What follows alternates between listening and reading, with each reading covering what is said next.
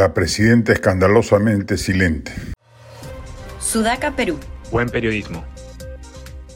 Sin fin de temas vienen aconteciendo en el país y la primera mandataria guarda silencio sepulcral. Ello explica en gran medida por qué su desaprobación se mantiene tan alta. Primero, el ministro de Educación ha arremetido arbitrariamente contra la SUNEDU y la reforma universitaria, trayéndose abajo lo mejor que se ha hecho en el país en materia institucional en las últimas décadas. Y Dina Boluarte no se compra el pleito.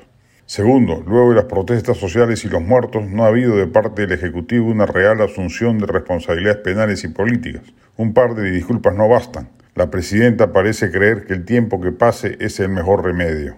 Tercero, reconstrucción del norte. Un par de visitas a la zona caminando en el agua no reemplazan una actitud decidida de establecer comandos de acción o el despliegue de respuestas rápidas. Está bien que se reemplace la autoridad de reconstrucción con cambios, que ha sido un fracaso, pero eso es más para adelante. Ahora la emergencia exige una presencia activa de la gobernante.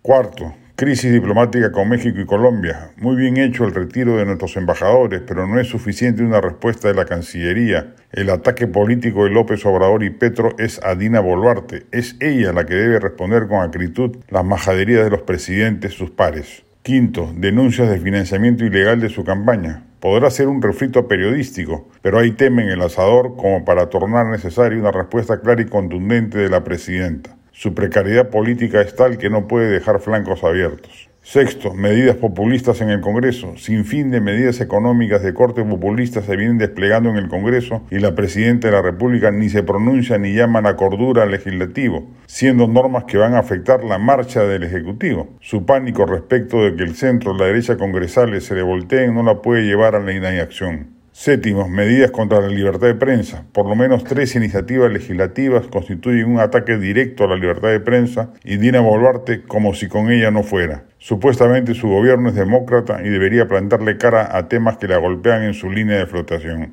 Octavo, LUM. Su caprichosa clausura debe merecer una manifestación enérgica del Ejecutivo en defensa del lugar de la memoria, museo que forma parte de la red del Ministerio de Cultura. ¿Tanto temor tiene de enquistarse con renovación popular? No podemos tener una presidenta rehén de sus aliados de turno o incapaz de disentir de ellos con firmeza.